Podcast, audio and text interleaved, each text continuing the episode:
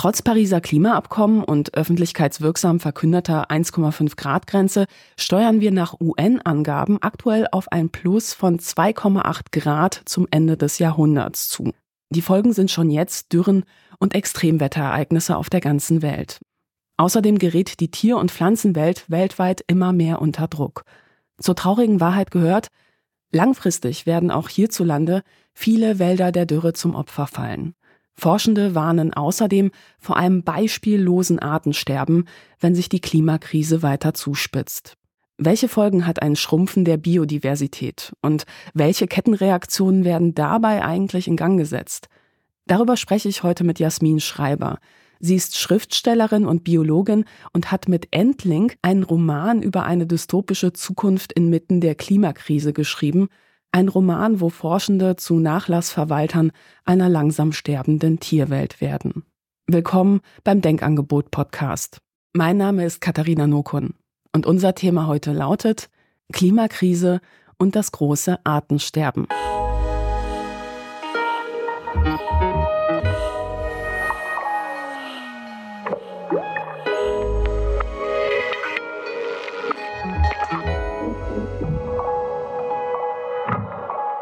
Ja, liebe Jasmin, du hast einen Roman geschrieben, in dem es um Biodiversität und das Artensterben inmitten der Klimakrise geht. Warum liegt dir gerade dieses Thema besonders am Herzen? Mm, also ich beleuchte natürlich so im Alltag auch diese Themen sowohl von der wissenschaftlichen Perspektive als auch als Schriftstellerin, aber auch als Lesende. Und mir ist irgendwie aufgefallen, dass relativ wenige Romane in so einem Setting spielen. Und ich spreche auch von Romanen, die jetzt nicht unbedingt Artensterben, Klimakrise und so weiter als Hauptthema haben, aber irgendwie dieses Setting fehlt noch. Also wir schreiben, auch ich, ich muss mich da in die eigene Nase fassen, habe bisher Romane geschrieben, irgendwie in so einer Welt, die so ganz okay ist eigentlich. Und deswegen habe ich jetzt auch so ein bisschen dann reflektiert als Schriftstellerin, so, hä, wieso mache ich das eigentlich? Also ich rede in der Rolle als Wissenschaftlerin darüber, auch auf Social Media, über Artensterben, über Klimawandel und so weiter, weil es mir wichtig ist, weil das einfach überhaupt die wichtigsten Themen aktuell sind. Und merke auch selber irgendwie, ja, in meinen Büchern ist aber irgendwie alles in Ordnung. Und deswegen hat sich das bei mir jetzt auch so verschärft, noch stärker darüber nachzudenken und eben auch ein Buch zu schreiben, in dem es zwar um eine Familie geht, aber halt das Setting eins ist, was uns in 20 Jahren erwarten könnte. Weil irgendwie hatte ich bisher immer so meine Arbeit als Schriftstellerin getrennt von meinem Sein als Biologin und habe jetzt zum ersten Mal die zwei so richtig verbunden, weil es ist mir eigentlich ein super wichtiges Thema, aber es hat irgendwie bisher außer meinen Sachbüchern jetzt nicht wirklich Weg in meine schriftstellerische Arbeit gefunden. Du hast auch sogar ein Sachbuch über Biodiversität geschrieben, oder? Ja, genau, so ein kleines Reklambuch. Das ist aus dieser 100 Seiten Überreihe. Und das ist quasi so eine kleine Einführung in das Thema, weil man hört ja relativ viel über Biodiversität und Klimawandel so in letzter Zeit, Artensterben, dies, das, aber ich finde, oft wird dieses Wort Biodiversität mit so einer Selbstverständlichkeit verwendet. Und wenn man da mal nachfragt bei den meisten Leuten, haben die, glaube ich, auch eine falsche Vorstellung davon, was das ist, was auch nachvollziehbar ist. Und deswegen habe ich dieses kleine Reklambuch geschrieben. Also es hat nur 100 Seiten, es ist recht klein und es sind auch viele Bilder drin. und ja, ich wollte halt, wenn man immer in der Öffentlichkeit darüber debattiert, dass dann einfach ähm, Leute auch irgendwas haben, wo sie mal nachgucken können, was bedeutet das eigentlich? Oder dann auch Aussagen von PolitikerInnen irgendwie mal einordnen können und so. Die meisten Leute würden ja Biodiversität so ein bisschen mit ja, Artenvielfalt übersetzen ne? oder ein Schrumpfen der Biodiversität mit Artensterben. Ist genau das damit gemeint oder ist der Begriff eigentlich umfasst ja noch mehr Sachen? Ja, also Artenvielfalt wird oft, wie du sagst, synonym verwendet, aber das ist nur ein Aspekt von Biodiversität. Also es geht da eigentlich so um drei Hauptebenen. Es gibt einerseits eben diese Vielfalt der Arten, das heißt, wie viele Arten gibt es und wie häufig oder selten kommen sie in einem bestimmten Lebensraum vor. Dann gibt es aber auch noch die genetische Vielfalt, das heißt, wie divers ist der Genpool einer Art oder einer Population oder so oder von allen Arten in einem bestimmten Raum. Das heißt zum Beispiel, wäre gut, wenn nicht alle miteinander verwandt sind. so, wäre gut, wenn du nicht mit deiner Cousine Kinder kriegst, so ungefähr. Und dann gibt es noch die Diversität der Ökosysteme selber. Also wie abwechslungsreich sind unsere Landschaften, wie viele verschiedene Ökosysteme gibt es. Also zum Beispiel, wenn man an so einem Teich steht, sehe ich jetzt aus der Menschenperspektive so, oh, das Ökosystem Teich. Aber das Ökosystem Teich selber ist nochmal unterteilt in viele anderen Ökosysteme. Ein Moospolster ist auch ein Ökosystem für sehr, sehr kleine Tiere und Mikroorganismen und so. Und darum geht es auch bei Biodiversität. Es geht wirklich immer um diesen Faktor Diversität, also Vielfalt auf allen möglichen biologischen Ebenen, die sehr wichtig sind, weil einfach nur Arten zählen hilft nicht. So. Dein Roman spielt in der Zukunft, genauer gesagt im Jahr 2041. Und ich fand das auch deshalb ein bisschen erschreckend, weil das eine Zeit ist, wo ich wahrscheinlich noch nicht in Rente bin und ganz normal mein Leben lebe, aber wo dann plötzlich klar ist, so, naja, also ganz normal werde ich mein Leben in 20 Jahren vielleicht nicht leben. Und im Buch, also in dieser Geschichte, hat die Tante der Hauptprotagonistin eine Weinbergschnecke und die heißt HP14. Und HP14 ist was ganz Besonderes, nämlich HP14 ist ein Endling. Das heißt, diese Schnecke ist die letzte ihrer Art. Und ja, in dem Buch ist es ja so, dass auch die Hauptprotagonistin, die ja Biologin ist, ja auch von sich selber sagt, so naja, also ich verwalte eigentlich so ein bisschen den Schwund, ne? Also ich, ich katalogisiere welche Arten gelten als verschollen, Spoiler, ziemlich viele, und welche sind definitiv ausgestorben. Und da habe ich mich gefragt, wie ist eigentlich der Stand jetzt? Also wie viele Tierarten sind schon jetzt von der Bildfläche verschwunden? Also wenn wir jetzt von Deutschland ausgehen, da haben wir hier so um die 72.000 Tier-, Pflanzen-, Pilzarten, Mikroorganismen und so. Und Tierarten haben wir hier ungefähr 48.000, wovon natürlich das meiste Wirbellose sind, das heißt Insekten, kleine Krebschen, Spinnen, Mikroorganismen, all sowas. Und ich glaube 650 bis 700 Wirbeltiere. Ja, und man weiß auch, dass wir ungefähr eine Dunkelziffer hier in Deutschland von einem Drittel haben. Das heißt, von diesen 72.000 Arten, das sind noch nicht alle die es hier überhaupt gibt. Wobei es da natürlich auch so ist, dass Arten aussterben, bevor wir sie überhaupt entdeckt haben. Das heißt, wahrscheinlich ist die Dunkelziffer auch noch mal höher. Hier in Deutschland ist es so, dass über 7000 Tierarten als gefährdet eingestuft sind. Aber die Sache bei diesen Listen, bei diesen Bedrohungsszenarien ist, dass man wissen muss, wie diese roten Listen und so funktionieren, ja. Also die erste rote Liste gab es, glaube ich, in den 60er Jahren und damals wurden nur Säugetiere erfasst, irgendwann kamen dann Vögel hinzu und erst in den 90ern kamen dann so Insekten und sowas dazu. Es hat praktische Gründe. Wenn ich jetzt hier 72.000 Arten habe, ja, dann muss ich natürlich erstmal rausfinden, wie ist denn dieser Bestand dieser 72.000 Arten? Und das ist gar nicht mal so einfach, so. Das heißt, ich muss eine Art suchen an verschiedenen Stellen in Deutschland, nicht nur an einer Stelle. Also ich, ich schwärme aus, suche überall diese Art. So. Jetzt ist es natürlich so, dass manche Arten nur sichtbare Erwachsenentiere, zum Beispiel bei Insekten, alle neun Jahre haben oder so. Den Rest der Zeit leben die Larven im Boden. Ja, das heißt, ich muss auch immer wieder hin und diese Art suchen. Ja, und jetzt mach das mal für 72.000 Arten. Das heißt, wir haben relativ spät angefangen damit, Bestand zu messen und haben jetzt natürlich einen riesigen Gap, das aufzuholen. Es muss ja auch wissenschaftlich belastbar sein. Also nur weil ich eine Art einmal hier getroffen habe, heißt nicht, dass die nächste Jahr auch noch da ist. Vielleicht war es zufällig eine von den drei Exemplaren, die da leben.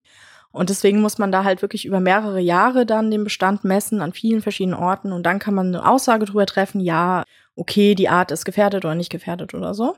Und das muss man dann natürlich für jede bekannte Art machen und da fehlt einfach dann so das Personal. Also dann werden ja jedes Jahr hunderttausende WissenschaftlerInnen im Einsatz auf der Suche nach Arten das bezahlt ja niemand. So. Und deswegen, wenn man hört, 7000 Arten sind in Deutschland gefährdet, das sind halt 7000 Arten, von denen wir wissen, dass sie in Deutschland gefährdet sind. Und an all den Arten, die wir beispielsweise noch nicht entdeckt haben oder die wir schwer finden, weil sie zum Beispiel drei Meter tiefen Boden leben oder irgendwas, da wissen wir es noch nicht. Und da ist auch die Frage, wann wir das je wissen. Also es ist sehr langsam. Die Liste wird zwar jährlich erweitert um neue Arten, aber einfach dieser langwierige Prozess dieser Evaluation ist relativ schwierig und deshalb ist halt dieser Fokus so auf den gut sichtbaren Arten. Also bei den Säugetieren und Vögeln wissen wir sehr gut Bescheid, wie auch weltweit, so wie die Bestände sind. Bei allem, was sehr klein ist, da wird es schon sehr schwierig. Hm. Und wie viele Tierarten sind wirklich ausgestorben? Ja, das ist sehr schwer zu sagen, weil ja auch schon bevor wir angefangen haben, Arten zu zählen, zu bestimmen, gab es Arten, die sind ausgestorben. so. Also es sind schon Millionen von Arten ausgestorben. Also es ist schon eine bereinigte Statistik, kann man sagen, oder eine geschönte. Wenn man sagt, wie viele sind schon ausgestorben, das sind mehrere Millionen Arten, weil es ja auch, da muss man so ein bisschen hochrechnen, wie viele Arten wird es wohl gegeben haben. Also weltweit oder in Deutschland? Weltweit. Und man sagt, dass eine Art ungefähr eine Million bis zehn Millionen Jahre durchhält, normalerweise. Ich sage, der Mensch verkürzt das jetzt. Ich kenne da jetzt keine genau belastbare Zahl.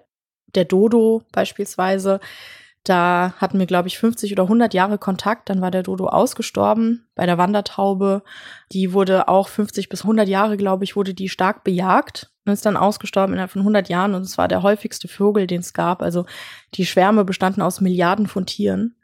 Und ja, haben wir auch in 150 Jahren platt gemacht. Also jetzt zu Zeiten des Menschen halten bestimmte Arten nicht mehr eine bis zehn Millionen Jahren. Also da gibt es schon relativ viel Schwund. Krass. In deinem Roman ist ja auch eingewebt, dass die Klimakrise sehr praktisch das Leben verändert. Ne? Also einerseits haben wir die Protagonistin, die mit der Verwaltung des Artensterbens ihren Lebensunterhalt bestreitet. Und dann wird dann im Alltag so nebenbei eingewebt. So, ach, Garten sind halt so diese Johannisbeer- und Stachelbeersträucher, aber ja, die Ernte, die fällt halt so immer mal wieder aus, ist jetzt unregelmäßig einfach weil die nicht mehr bestäubt werden. Und in den letzten Jahren gab es ja auch immer wieder Diskussionen zum Thema Bienensterben und ich habe auch das Gefühl, das hat so ziemlich viele Leute emotionalisiert. Wie ist da eigentlich der Stand derzeit? Also ist Bienensterben beispielsweise noch ein Problem? Ich weiß gar nicht mehr. Also ich glaube, das war verursacht auch mit durch eine Chemikalie und dann gab es halt auch, glaube ich, noch einen Pilz. Kannst du das irgendwie aufdröseln? Und äh, können übrigens auch andere Insekten Sträucher bestäuben? Also hat man irgendwie einen Plan B, wenn man keine Bienen mehr hat? Oder ist dann wirklich so wie in dieser Black Mirror Netflix-Folge, ich weiß nicht, ob du die gesehen hast, wo es keine Bienen mehr gibt und man stattdessen so Roboterbienen hat, was dann wieder zu anderen mhm. Problemen führt. Dass die Leute jagen. Genau, genau. ja, ja, also das ist eins meiner absoluten Lieblingsthemen, muss ich sagen. Ich habe auch eine sehr starke Meinung. Also erstmal ist es ja so, dass in der öffentlichen Wahrnehmung so die Bestäubungsleistung durch Honigbienen halt hauptsächlich existiert. Ist das eine Werbelüge? Es ist eine Werbelüge. Nein. Es ist eine Werbelüge von Imkern und von Menschen, die versehentlich diese Werbelüge halt weitertragen, weil sie denken, es stimmt. Also äh, ich werfe niemandem vor, dass er oder sie das nicht weiß, ja, so, sondern es ist tatsächlich so, dass ein Bienensterben in dem Sinne nicht existiert. Ist auch nicht ökologisch relevant. Honigbienenvölker haben Probleme, zum Beispiel die Varroa-Milbe, Pilzbefall oder diesen Colony Collapse. Ja, also wo die Bienenstöcke einfach so zusammenbrechen und man weiß nicht so genau warum. Aber man muss halt sagen, dass die Honigbiene ein Nutztier ist. Ja, die wird künstlich gehalten in Bienenstöcken und von Imkern gepflegt und gehegt. So. Ja, das heißt, die hat keine Probleme. Es gibt so viele Honigbienenvölker wie noch nie in der Geschichte der Erde. So. Aber wie kommt das dann, dass das so groß in den Medien ist und keiner widerspricht oder wenig Leute oder sie werden nicht gehört? Ich sag mal, Wissenschaftsjournalismus also in den letzten, vor der Pandemie jetzt nicht mehr so gefragt tatsächlich. Ich weiß noch, als ich gerade Abi gemacht habe, wo die ganzen quasi Redaktionen sterben war und die ganzen WissenschaftsjournalistInnen entlassen wurden, so nach dem Motto, das machen jetzt Redakteuren mit, die kriegen das schon hin. Und das ist halt so verrückt, weil dann sehe ich, das hat sich mittlerweile ein bisschen gebessert, ja, aber noch so vor drei, vier Jahren hast du halt einen Beitrag gesehen im Fernsehen zu Bienen und wer hat da gesprochen? Ein Imker. Das ist wie wenn ich einen Beitrag über Vogeldiversität in Deutschland. Polizei und dann fragst du die Polizeigewerkschaft? Ja, schlimmer. Also ich mache hier so einen Beitrag über Vögel oder so und dann gehe ich zu Wiesenhof und frage da so einen Geflügelzüchter, wie das eigentlich ist mit den Vögeln. ja, also es ist einfach, es hat nichts miteinander zu tun. Das heißt jetzt nicht, dass Imkerei per se schlecht ist, ja, aber Honigbienen sind zum Teil wichtig und zwar eigentlich hauptsächlich da, wo es um finanzielle, wirtschaftliche, landwirtschaftliche Belange geht. Zum Beispiel, wenn du diese riesigen Rapsfelder hast oder so, da hast du oft auch Honigbienenstöcke drumherum stehen. Das ist dann so eine Kooperation zwischen Imker und Feldbetreiber und dann fliegen halt diese riesigen Bienenvölker, können bis zu 50.000 Tiere sein, fliegen dann dahin und bestäuben halt die Blüten. Ja, aber eigentlich ist die Bestäubungsleistung jetzt, wenn du es wirklich mal so von der biologischen Perspektive anschaust, von so einer Honigbiene nicht so toll. Ja, also die meisten anderen Bestäuber haben mehr drauf, schon allein, weil die Wildbienen oder auch sehr große Käfer oder so können bei Wind und Wetter fliegen. Die fliegen auch, wenn es regnet. Auch Wespen fliegen auch, wenn es regnet und bestäuben und Honigbienen halt nicht. Die sind halt nicht so stark. Ja, und man sieht zum Beispiel, dass eine Honigbiene so pro Flug 300 Blüten besucht. Die kann auch relativ weit von Blüte zu Blüte fliegen. Wenn man zum Beispiel Hummeln anschaut, die fliegen mehr Blüten an, aber die müssen relativ nah sein, weil sie wiegt ein bisschen mehr als eine Honigbiene, muss mehr Energie aufwenden und so. Das heißt, man hat dann Honigbienen, die zwar durch die Masse an Honigbienen, die so ein Volk hat, eine gute Bestäubungsleistung machen. Für sich sind die selber jetzt nicht so super effektiv. Dann hast du da die ganzen Wildbienen, du hast Käfer, die bestäuben, selbst Ameisen bestäuben, alle möglichen anderen Insekten bestäuben, Fledermäuse bestäuben und so weiter und so fort. Fledermäuse. Ja, Fledermäuse können auch bestäuben. Aber das heißt, die Tiere ernähren sich dann auch von Nektar und deshalb gehen die an die Blüten ran? Genau, Fledermäuse sind keine Vampire. Nein. Gut, es gibt Vampirfledermäuse, aber nein, die verwandeln sich nicht und trinken dann äh, Jungfrauenblut, sondern äh, ja, die meisten sind tatsächlich interessiert an Nektar und so. Das macht aber wirklich so diesen Fledermaus-Mythos total kaputt, wenn man sich vorstellt, wie so eine Fledermaus an, an so einer schönen Blume nuckelt. Das ist ja dann einfach auch nicht bedrohlich, oder? Ja, aber ich meine, unsere Fledermäuse hier, die mögen vor allem Insekten so. Es gibt in den Tropen Fledermäuse, die mögen nur Obst oder Flughunde zum Beispiel oder nur Blüten, aber es gibt da auch tatsächlich Fledermäuse, die Blut trinken. Es gibt sogar Vögel, die Blut trinken. Es gibt sogar Schmetterlinge, die Blut trinken. Also, wenn man das fast mal aufmacht. also, das mit den Schmetterlingen, das kann ich mir super als Trash-Horrorfilm vorstellen. Ja.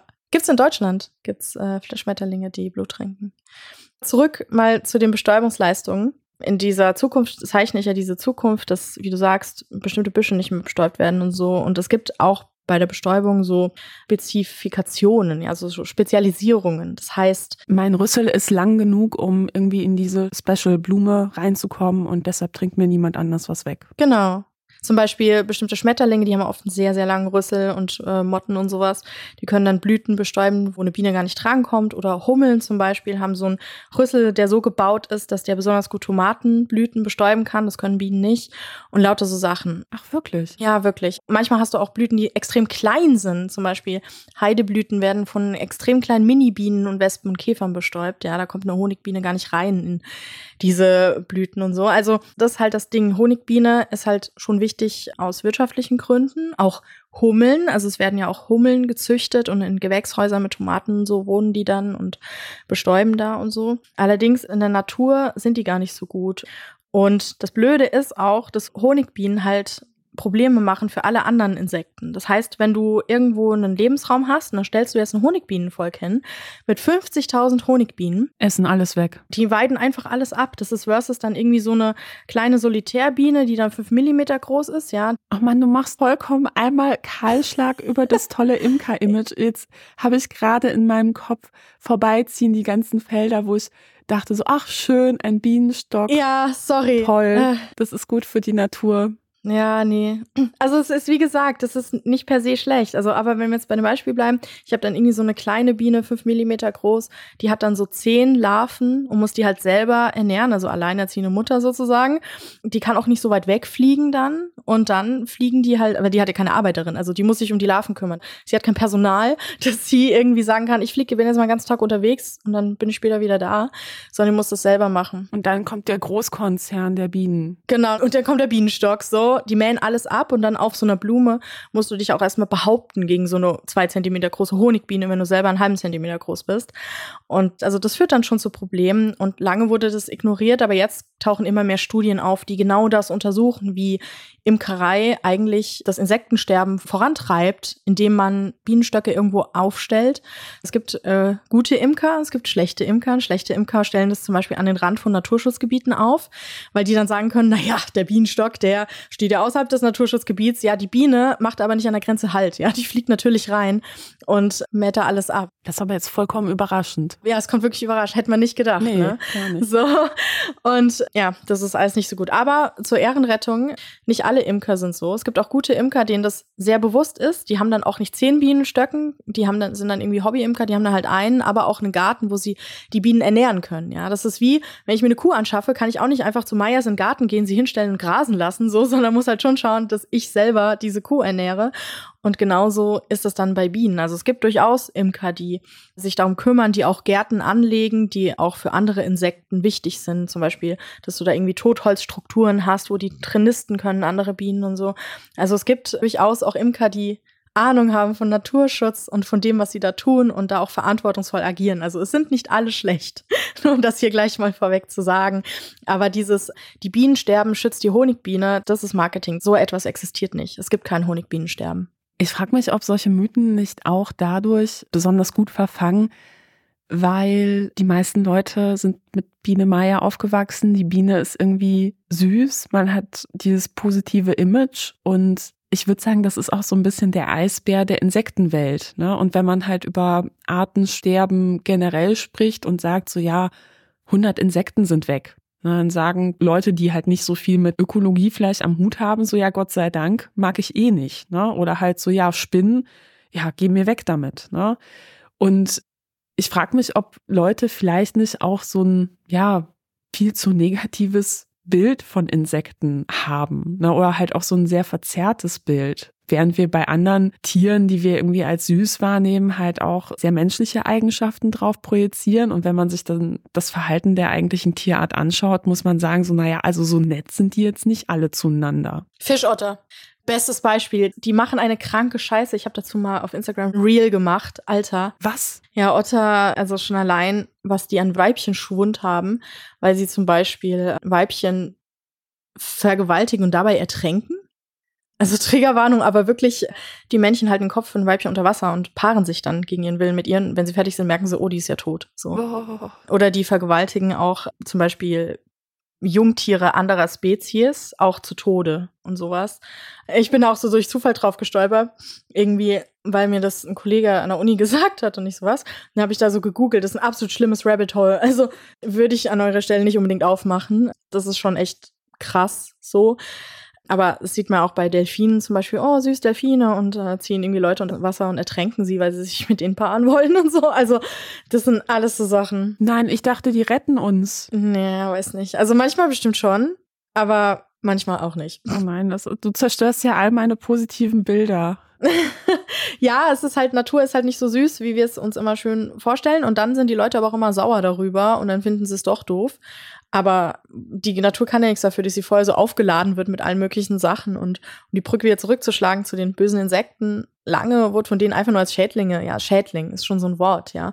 Ich benutze ich nie im Naturschutzkontext so. Ein Vorteil, was mich ja sehr viele Jahre sehr gestört hat. Also eins meiner Lieblingstiere ist tatsächlich das Schwein und ich hatte auch mal Schweine. Ich habe mal auf dem Land gelebt und Schweine sind mit die saubersten Tiere, die ich jemals erlebt habe. Ja. Ja, also die haben so ihre Kackecke sind ganz ordentlich, sind super intelligente Tiere. Das ist halt krasser als ein Hund. Wenn du dich denen näherst, die riechen dich auf 50 Meter Entfernung und fangen an zu quieken, weil sie sich anfangen zu freuen. Also so ja. eigentlich, ja, ich würde sagen, intelligenter als ein Hund. Also es gibt da halt auch so unterschiedliche Studien, die das zeigen. Ist so. Und das Schwein, ich weiß nicht warum, ne, aber hat halt so dieses Image, dreckig ist ein Schimpfwort, mhm. wo ich sagen würde, so, ja, also eigentlich hätte ich gerne eins, ne? Ja, also ich liebe Schweine besonders. Kühe sind meine absoluten Lieblingstiere. Auch die sind nicht so schlau, aber die sind super verspielt mhm. und alles. Wenn du den Ball hinschmeißt, dann spielen die damit wie ein Hund. Ja, also das ist so süß. Die entwickeln auch einen krassen Menschenbezug. Ja. Also wir hatten mal so einen Bullen, das war so ein riesen, Riesentier. Also könnte jederzeit Leute tot trampeln. Und ja, aber ist halt so von klein auf mit einem aufgewachsen und dann geht man an die Weide und ruft so Ecki und dann kommt Ecki halt so quer über die ganze Weide galoppiert, so ein Riesenkalb mhm. und lässt sich so ganz zärtlich den Kopf kraulen. Also um wieder zu dem Insektenthema zurückzukommen. Es wird ja lange so, Insekten sind I, Insekten sind Schädlinge und so und das ist ja erst so ein relativ neuer Trend in den letzten 10, 20 Jahren, dass man merkt, ah, hm, Insekten sind irgendwie doch nützlich. Und ist natürlich schwer, den Leuten das dann begreifbar zu machen, so. Und weil Insekten sehen halt auch komisch aus, die bewegen sich anders als wir und sind irgendwie, hat irgendwie Angst, dass sie einem ins Ohr kriechen oder was weiß ich. Und einen beißen und giftig sind. Und die Medien machen es auch nicht besser, wenn dann jedes Jahr wieder ein Tier durch ein Mediendorf getrieben wird, so, oh, der Ölkäfer wo sich noch nie jemand dran vergiftet hat, so normal, ja. Äh, ich meine, wie viele Leute essen Ölkäfer? Was ist der Ölkäfer? Ja, das ist so ein schwarzer Käfer, der sieht halt ein bisschen gruselig aus, weil er so groß ist, er ist schwarz, er hat hinten ganz aufgedunsenen Hinterleib so. Wenn man zwei davon isst oder so, dann kann man halt sterben. Aber wer isst denn zwei Ölkäfer? Also jetzt mal ernsthaft. Wo finde ich die? Oder wo finden die mich? Ja, die gibt's halt in der Natur, es kommt immer drauf an, wo. Also gibt's überall in Deutschland, an in Wiesen und sowas, im Garten. Also die machen nüscht. Die existieren halt einfach. Sie sehen halt groß, deswegen sieht man sie und deswegen haben die Leute Angst so. Und die Medien sagen immer, dann sind so reißerische Headlines, dieser Käfer kann töten oder was weiß ich. Und dann erzählen sie aber nirgends erstens, dass es keine Vergiftungen gemeldet werden, weil wer isst denn bitte einen riesigen schwarzen Käfer einfach mal so casual? Das ist abartig, ja, macht niemand. Oder dieses Jahr war es auch, nicht nur der Ölkäfer, sondern auch das Espasettenwiderchen, das ist so ein Schmetterling. Da kann man auch, wenn man die isst, kann das einen töten. Aber wer ist denn ein Schmetterling? Also erstmal ein Schmetterling zu fangen, viel Glück dabei. Und es gab auch keine gemeldeten Vergiftungen. Ever. Niemand hat das jemals anscheinend ein Espasettenwiderchen gegessen. Aber es war in den Medien wochenlang Thema. Naja, also ich glaube, da ist es wahrscheinlicher, dass ein Kind halt aus Versehen in, in den Schrank greift und halt irgendwie Toilettenreiniger, Geschirrspültabs oder ähnliches ist, oder? Ja, total. Also wie gesagt, keine gemeldeten Vergiftungen, auch nicht bei Kindern. Das heißt, da wird dann halt so ein Riesenfass aufgemacht für nix. Und das ist dann halt echt blöd, vor allem, weil diese Tiere dann ja natürlich auch allen möglichen anderen Tierarten ähnlich sehen. Wenn dann jemand denkt, oh, da ist ein Ölkäfer, schon allein auf die Idee zu kommen, den totzuschlagen, ja, ist verboten. Also nein. Aber wenn man es trotzdem macht, dann schlägt man einfach alle großen schwarzen Käfer mhm. tot. Man denkt, oh nein, habe ich nicht in der Zeitung gelesen, dass der tötet? Als ob der irgendwie einen anspringt und direkt auf Kehle geht. Also ich meine, es ist ein Käfer. So, ja, der, der, der käfert halt rum. Der läuft halt da hin und her und äh, der will nicht in die Nähe von Menschen, der möchte nicht angefasst werden, der will einfach nur, dass man ihn in Ruhe lässt und dann läuft er einfach weiter der macht nichts, der fliegt nicht mal, der macht einfach nichts. Und das ist halt irgendwie blöd, dann parallel versuchen, den Leuten zu erklären, nee, nee, der ist ganz toll für die Umwelt. So bitte nicht draufstampfen. Ist egal, ob der giftig ist. Du willst den ja um Gottes Willen jetzt nicht essen, oder? Das wäre ja komplett abartig. Ja? Dann müsst du auch zwei davon essen. Wenn du schon einen isst, und das ist schon eklig, wer isst denn dann noch einen zweiten hinterher? Also solche Sachen halt, ja. Und das ist natürlich einfacher, wenn man so ein Tier hat, die Honigbiene, die ist süß puschlig und das hat eine Weile gut geklappt, bis man auf einmal gemerkt hat, so, äh, falsche Richtung. Bei der Biene gibt es so viele Leute, die Allergien haben. Ich glaube, an Bienenstichen sind deutlich mehr Leute gestorben, ja, ja. als jemals alle erfundenen Geschichten zu Ölkäfern zusammen. Ja, die sehen aber auch süß aus. Hast du nicht gesehen, wie puschlig so eine Biene ist? Bienen sind tolle Tiere. Ich liebe Honigbienen. Die sind extrem interessante Organismen, die super krasse Sachen können. Zum Beispiel, wie die sich orientieren an dem Polarisationsmuster des Himmels und so. Die haben super viele Sachen, die sie richtig gut machen und sind extrem interessant. Und die können auch nichts dafür, dass die benutzt werden, halt irgendwie, um halt ja, wirtschaftlichen Profit einerseits voranzutreiben, aber natürlich auch Nahrungsmittelsicherheit sicherzustellen. Wir haben uns ja jetzt an einen gewissen Standard gewöhnt, an Auswahl von Sachen. Wir möchten im Winter Tomaten und all sowas.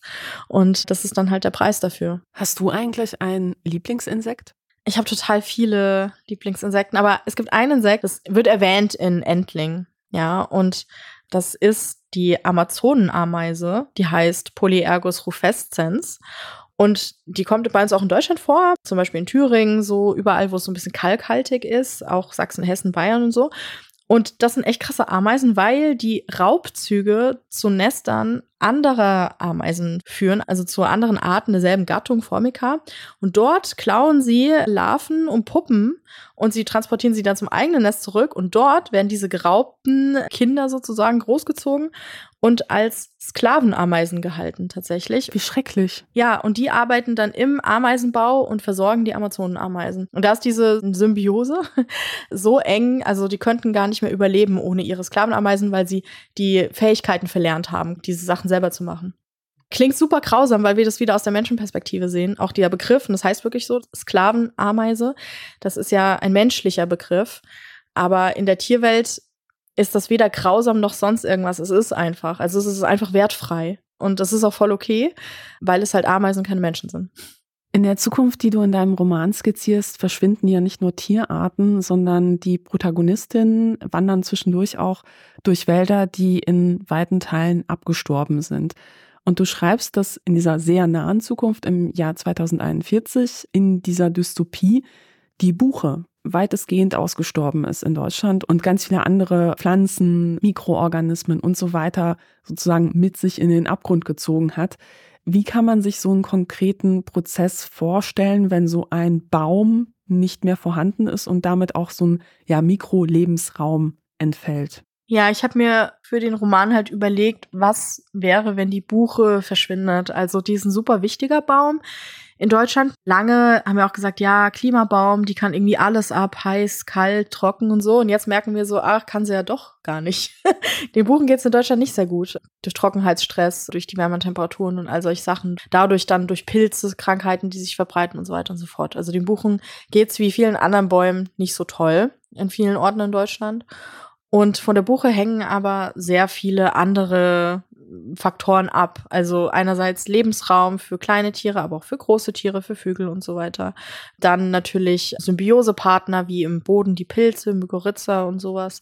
Und Ernährungssituationen durch Bucheckern und so. Also es ist ein wirklich unglaublich wichtiger Baum, dann auch natürlich der kühlende Effekt von solchen Buchenbeständen, dann die Bodenqualität, das Erosionsschutz besteht dann, wenn du so schön durchwurzelten Boden hast, der auch viel Wasser ausspeichern kann, wenn es jetzt zu Starkregenfällen kommt und sowas. Also Buche ist schon sehr, sehr wichtig. Dann habe ich mir überlegt, okay, den Buchen geht's sehr schlecht. Jetzt bin ich Schriftstellerin, das heißt, ich kann mir einfach mal die Freiheit nehmen, zu sagen, so, 2041 ist die Buche jetzt größtenteils ausgestorben, nicht komplett, aber größtenteils. Was passiert? Und da habe ich mir einfach so angeguckt, was hängt alles von der Buche ab und wie würde sich das verändern. Ein anderer Baum, der auch diese Faktoren hätte, wäre genauso guter Ersatzbaum. Müssen wir erstmal einen finden, das ist halt die eine Sache. Aber es geht um diese Funktion. Und dann habe ich überlegt, okay, welche anderen Bäume könnten jetzt die Funktion der Buche einnehmen, wenn die nicht mehr lebt. Aber ich habe mir ja gesagt im Buch so, ja, so ein Pilz plus Klimawandel hat zum Aussterben geführt und der Pilz würde wahrscheinlich auch andere Birken oder so befallen. Das heißt, wird auch noch andere mit in Mitleidenschaft ziehen. Und dann habe ich einfach nur geschaut, was passiert dann. Also bis hin zu was kommt bei uns Menschen an? Wenn so ein Buchenwald abstirbt, sterben ja auch ganz viele andere Sachen da mit ab und es ergibt sich dann eine andere Art von Flora, gibt dann so diese Pionierarten wie Weiden und sowas, die dann da wachsen, aber es muss dann ja auch erstmal alles wachsen. Ne? Also es dauert dann wieder ein paar Jahrzehnte, bis man da irgendwie einen Wald hat. Und ja, in diesem Wirrwarr habe ich dann meine Protagonisten reingeworfen, weil ich dachte, ja, das ist nicht unwahrscheinlich. Wir sehen jetzt schon alle, das hat ja wirklich jeder begriffen, dass die Fichte stirbt. Ja, also das hat ja wirklich jeder, jeder, der schon mal im Harz war, hat sich den mhm. absoluten Albtraum angeguckt dort. Das ist so schlimm da. Im Sommer war ich wandern und dann habe ich überlegt, so ja, wo kann man richtig schön wandern? Ja, und da bin ich auf den Harz gekommen und dann sind wir da hingefahren und dann wollten wir auf den Brocken und meinten die anderen so, ja, nimm mal einen Hut mit wegen der Sonne. Und ich so, ach, ich brauche keinen Hut, wir wandern durch den Wald. So. okay. Wir kommen da an, ich guck, ich verlinke nochmal den Social Media Post in den Show Notes von mir dazu. Es war schrecklich. Also es war wirklich dystopisch. Es war wirklich, ja. als wenn ein Komet niedergegangen wäre und alles einmal abgemäht hätte. Und das war halt, ja, wahrscheinlich Borkenkäfer, ne, aber halt auch in Kombination wahrscheinlich mit Dürre und mit anderen Dingen, weil ja, also so gesunde Bestände können ja auch Gefahren wahrscheinlich eher auch abwehren. Ja, die Sache ist ja auch, wenn man sich anguckt, warum ist der Borkenkäfer so doll momentan? Das kommt ja auch nicht von ungefähr. Ja, Monokultur. Genau, die Sache ist halt, Borkenkäfer mögen es warm. Borkenkäfer mögen es, wenn die Bäume, die sie dann halt annagen, nicht genug Wasser zur Verfügung haben, um Harz zur Abwehr zu bilden. Das heißt, Bäume, die trocken sind. Das heißt, Klimawandel, absoluter Traum für die Borkenkäfer weil natürlich das Wetter ist schön warm, so Klima ist schön warm und ja, die Bäume sind schön trocken, das heißt, die können sich nicht so gut wehren gegen den Fraß. Und da stehen die auch noch schön eng, so in Monokulturen immer schön dicht an dicht. Und dann kann man ja direkt, wenn der eine Baum fertig ist, zum nächsten übergehen. Ja, also dafür kann auch der Borkenkäfer nichts, dass wir quasi ihm das perfekte, ist eigentlich, als hätten wir ein Borkenkäfer-Terrarium gebaut. Als wollten wir das. Ja, als hätten wir das gewollt, dass das so passiert. Und Borkenkäfer an sich ist eben nicht das Problem, den gibt's ja schon immer. Und der war nie ein Problem, der ist auch sehr wichtig so in so einem Zyklus, so ein Ökosystem Wald, weil er halt normalerweise in einem Mischwald halt mal ein paar Bäume fällt und daraus entsteht Totholz, was wieder super Nährstoff ist, aber auch super Lebensraum für viele Tier- und Pflanzenarten. Also eigentlich hat er einen echt wichtigen Job im Wald und der macht dann auch mal Platz quasi, dass dann junge Bäume nachwachsen können, die wiederum im Wachstum CO2 binden. Also an für sich ist der Borkenkäfer erstmal gar kein Problem, bis wir halt ein Borkenkäfer-Terrarium gebaut haben. Ab da ist er ein Problem. Und ja, im Harz, finde ich, sieht man das wirklich besonders gut. Da hat man wirklich Flächen, wenn man sich an bestimmte Punkte hinstellt, bis zum Horizont nur tote Bäume. Mhm. Also über mehrere Hügel verteilt. Da habe ich auch so krasse Fotos gemacht. Vor allem geht es sehr schnell. Ich war zu meinem Geburtstag 2020, genau, im Harz mit meinem Hund. Und dann noch mal zwei Jahre später, am selben Ort. Und das ist einfach so richtig krasser Unterschied. Wie du sagst, als hätte der Komet eingeschlagen, so Bäume, die ich auf Fotos noch hab, die da noch gelebt haben, waren dann tot. so. Und das war schon, das war schon krass. Und genau so stelle ich mir das dann halt in dem Buch vor, für die Buche, dass sowas auch passiert. Und ja, und dann muss man halt damit leben, ne? Und irgendwie gucken, dass man klarkommt. Und nein, Christian Lindner, irgendeine geile Technikerfindung wird's wahrscheinlich nicht rausreißen. so. Eine Baumbaumaschine wird's wahrscheinlich nicht geben. Im Harz wird ja jetzt an vielen Stellen Mischwald aufgeforstet. Man lernt daraus, aber bis das wieder ein richtiger Wald ist, dauert es halt sehr lange. Und was ich sehr erschreckend fand, oben auf dem Brocken, da gab es halt auch so ein kleines Museum, auch mit einer Ausstellung einer Etage zum Thema Klimakrise, Klimawandel. Und da waren einfach mal so die Regendiagramme aufgezeichnet und halt auch, wie sich die Temperatur verändert hat. Und man muss einfach sagen, naja, also das, was vor 100 Jahren dort gut hätte gedeihen können, das wird einfach jetzt oder halt auch in 50 Jahren erst recht nicht dort gut wachsen können. Und vielerorts versucht man sich auf diese Veränderungen schon proaktiv einzustellen, dass man jetzt schon sagt, wir pflanzen bestimmte Arten in bestimmten Regionen gar nicht mehr oder gucken halt schon perspektivisch, beispielsweise wenn wir eine Straße haben, eine Allee oder da werden neue Bäume gepflanzt, irgendwie auch in, in Berlin, so in einem Kiez, dass man schaut, was für Bäume können eigentlich gut mit Dürre umgehen. Und da kommen auch sogenannte Neophyten zum Einsatz oder die können da zum Einsatz kommen. Das heißt, das sind Arten, die man hier eigentlich nicht so antreffen würde ohne menschliches Eingreifen. Kannst du mal kurz erklären, wie man dazu stehen kann? Ich kann mir vorstellen, das ist ja auch ein krasser Eingriff, wenn man einfach so ganz neue Pflanzenarten hier plötzlich im großen Stil anfangen würde anzupflanzen. Ja, also wir haben das schon. Zum Beispiel diese schönen, wundervollen, riesengroßen Rapsfelder. Das sind riesengroße Neophytenfelder, weil Raps kommt eigentlich aus dem Mittelmeerraum.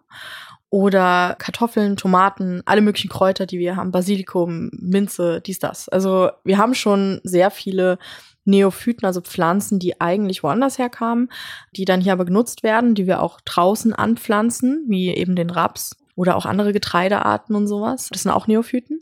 Es kommt immer darauf an, wie der Neophyt so drauf ist. Also das sind jetzt so Beispiele, die sind, ja, ich will jetzt nicht sagen okay, weil Monokulturen sind eine absolute Katastrophe fürs Klima und alles. Aber man hat die im Griff. Ist jetzt nicht so, dass ich hier aus dem, aus dem Haus gehe und überall wächst wild der Raps und übernimmt alles, ja. Aber das haben wir zum Beispiel bei Sachen wie dem drüsigen Springkraut. Das ist eine sehr schöne Pflanze. Die kommt aus der Himalaya-Region. Die ist so grün, sie wird ziemlich groß, also kann schon zwei, drei Meter groß werden, hat so total schöne rosa Blüten. Und weil die so super schön ist, hat man sie auch eingeführt in Deutschland. Blöderweise verbreitet sie sich extrem aggressiv. Die mag es besonders gern so an Flussläufen, weil die mag es feucht.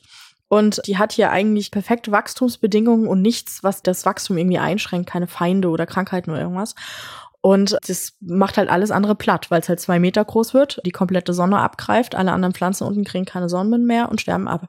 So, das heißt, Neophyten müssen nicht negativ sein, können negativ sein, sind meistens sind sie negativ, weil sie meistens unabsichtlich eingeschleppt werden. Gibt's auch bei Tieren, da heißt es Neozoon, also Tiere, die hier eigentlich nicht hingehören und so. Wie zum Beispiel die asiatische Hornisse, die halt total overpowered ist, so, und keiner mag die essen. Wie essen? Ja, die mag niemand essen. Also die haben jetzt nicht so viele natürliche Feinde. Ach so, ich dachte schon, wir es. Oh, egal. Nein. Ich, ich habe ich hab noch den Käfer, der in den Mund krabbelt in meinem Kopf. Ich krieg das nicht so schnell wieder raus, sorry. Niemand will die essen, oh Mann. Es, ähm, gib dir doch mal einen Ruck, Katharina. Mm. Kleiner Tipp, Hornisse nicht in den Mund nehmen. so. Aber ja, also Neophyten, ich verstehe das schon. Also wir sind auch in der Situation, dass wir wirklich nachdenken müssen, welche Pflanzen die ja eigentlich nicht hier vorkommen, weil bisher das Klima immer zu kalt war, die jetzt hier aber wachsen würden, könnten Ökosystemfunktionen von heimischen Pflanzen übernehmen, die es hier einfach nicht mehr packen. Und da muss man gucken. Aber es ist immer ein Gambling, weil es gibt da zum Beispiel, ich weiß jetzt nicht mehr, wie dieser Baum heißt, da gab es so ein ZDF-Reel oder irgendwas oder WDR, so wegen Turbo-Baum fürs Klima.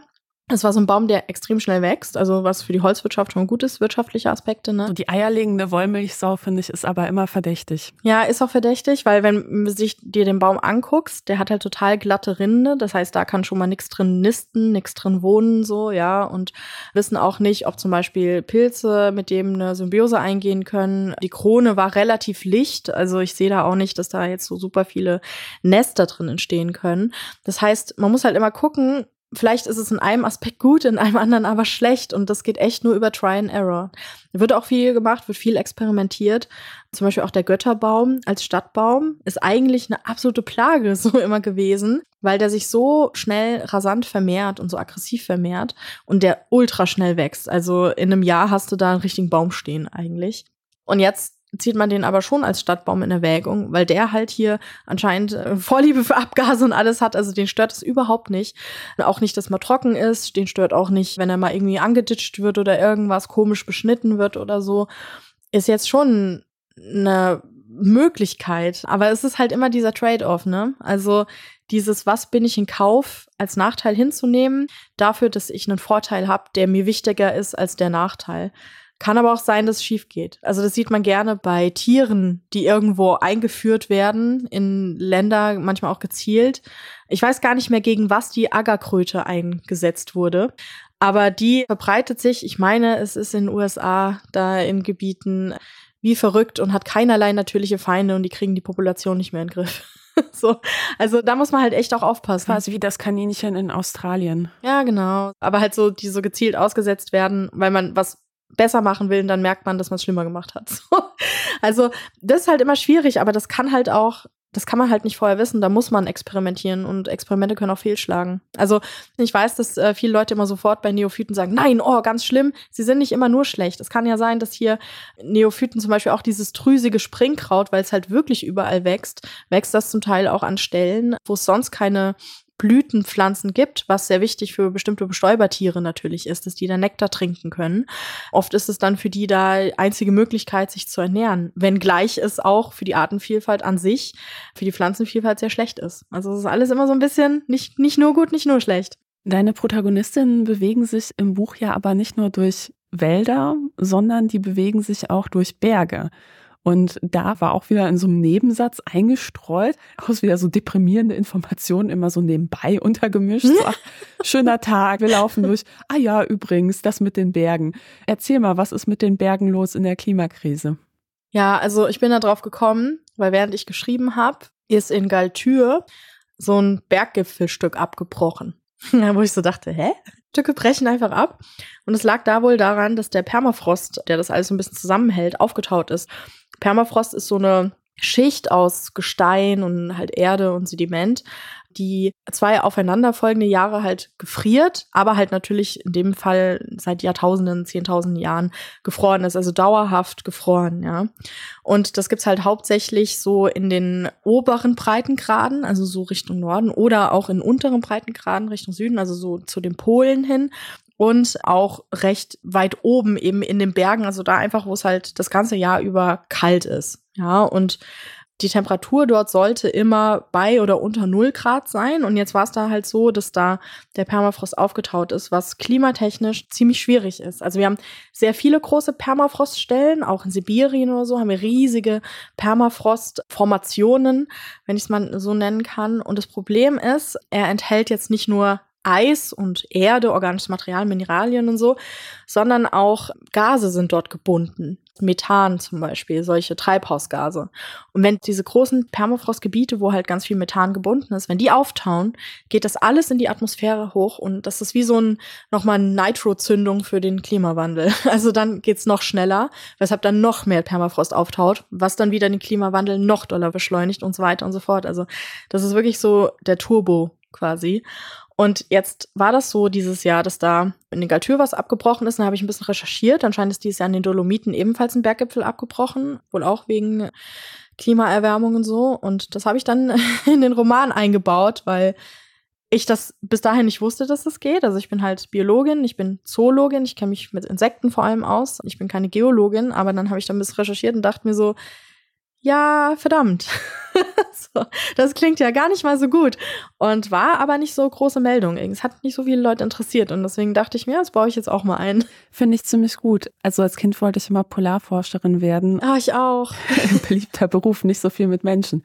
Nee, aber von daher interessieren mich arktische Regionen. Und es war tatsächlich vor ein paar Jahren so, dass es da einen größeren Erdrutsch gab auf Spitzbergen, mhm. so in der größten Stadt. Und da mussten halt auch wirklich Häuser nachhaltig geräumt werden. Und es ist halt unklar, wie es da halt so weitergeht, weil da ist halt alles Permafrost, ja. ne? Die sind jetzt schon so weit, dass die sagen, also die, die Häuser müssen da halt auf Stelzen gebaut werden und dass die Stelzen tiefer bei den neuen Häusern gebaut werden, weil man schon davon ausgeht, so ja, das, das wird halt auftauen. Ne? Und langfristig halt auch historische Gebäude, das wird sich nicht mehr so halten. Aber zurück nochmal zu deinem Buch. Weiterer deprimierender Nebenaspekt der Handlung ist ja das Thema Pandemien und Krankheiten. Ja, etwas, mhm. das uns nach dem Jahr 2020 und jetzt zum Winter hin mit einer schönen neuen Corona-Variante ja nach wie vor beschäftigt. Und in deinem Buch ist es so, dass ja immer wieder Pandemien auch irgendwo zur Normalität zu gehören scheinen und dass auch Krankheiten, die vorher gar nicht in Deutschland verbreitet waren, plötzlich auch normale Krankheiten hierzulande sind. Und da spielt auch die Tatsache eine Rolle, dass beispielsweise Insekten plötzlich hier vorkommen, die vorher nicht vorgekommen sind, die ja beispielsweise das Denguefieber übertragen können. Auf was müssen wir uns da eigentlich gefasst machen im Punkto Gesundheit in Sachen Klimakrise? Zwei sehr große Aspekte sind eben diese Hitze an sich. Also das, dies Jahr, wie du sagst, das heißeste Jahr und in vielen Orten auf der Welt wurden ja extreme Rekordtemperaturen gemessen, die es so vorher noch nicht gab und auch das nicht nur mal kurz, mal einen Tag verrückterweise 55 Grad hat, sondern es ging dann mal über Wochen. Und das ist natürlich ein Problem so, weil der menschliche Körper mit solchen Temperaturen nicht so super gut klarkommt. Und gerade wenn man es nicht gewohnt ist, wie wir hier oben in relativ nördlichem Europa zum Beispiel auch nicht. Und wenn wir hier dann mal so Temperaturpeaks haben von 45 Grad oder 42 Grad oder so, das haut ja hier schon richtig viele Leute aus den Latschen, äh, mich eingeschlossen. Die meisten Wohnungen haben ja auch keine Klimaanlage, ne? also so im Vergleich zu anderen Ländern. Ganz genau. Und dann ist natürlich die Frage, wer könnte sich das leisten, so eine Klimaanlage durchlaufen zu lassen?